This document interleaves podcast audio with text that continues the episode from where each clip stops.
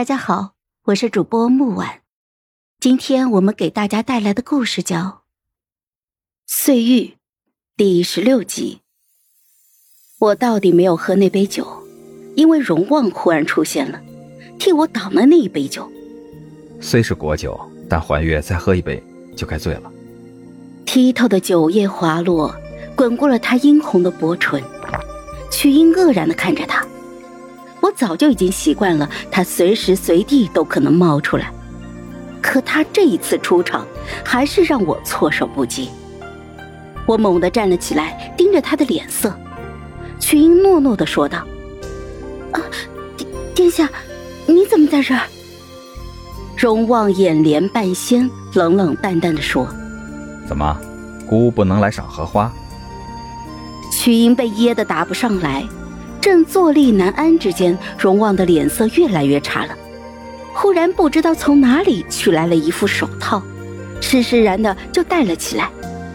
白皙修长、骨节分明的手，戴上纯黑的手套，那也是极好看的。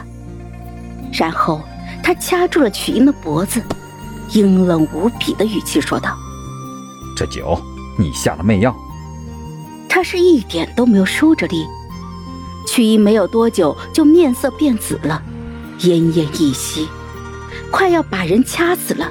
他又突然想起了什么似的，急忙把人放开了，目光落在一旁瞳孔放大的我的身上，有些后悔的说道：“怀月，我只是我是太生气了，你别怕我，我不是狠毒，他没死，要怎么处置他？怀月，你决定吧。”他惴惴不安的看着我。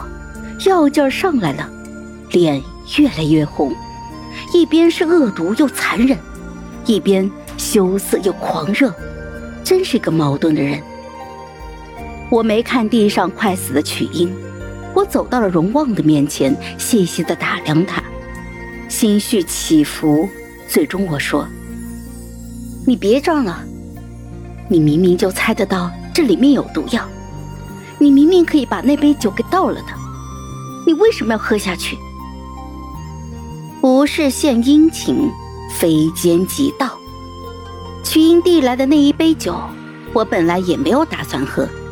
我不信荣旺会蠢到猜不到里面有东西。他有一些失望，嘟囔道：“我舍身为你挡毒药，你就没有一点点感动吗？”感动什么？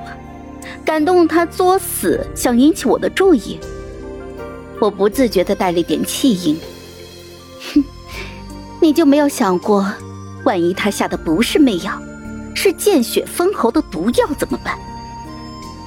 许是我的靠近让他有一些激动，药劲上了头，耳尖薄红，桃花眼里尽是影迷勾缠，童身却泛出了要责人吞噬一般的暗。那便死啊，烂命一条，今天不死，往后也会死。我的指尖动了动，到底没有压住满腔起伏的怒气，拽住了他的衣领，动作粗鲁。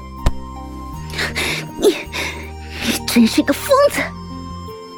他高了我许多，迁就的俯下了身来，似乎以为我要动手打他，还是怎么的，兴奋的开始轻颤了起来。我翻了一个白眼儿，就把人拽到了外面，此处僻静无人。我一脚就把他踢了下湖。我垂眸看着他，到水里醒醒药劲儿和脑子吧。能从汛期的云河活下来的人，料想这水性也不会差，淹不死他。荣旺果然轻松地爬到了浅岸，站了起来，浑身湿透地望着我，眸光暗晦不明，又笑了起来。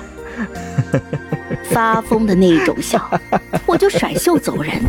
他真的是让人讨厌，让我破功了，把我学进骨子里的优雅和从容击碎了。回到了江府，我让人把曲英给弄醒，蹲下身子，直截了当的问他：“给你两次机会坦白，谁给你的药？谁指使你来给我下药的？”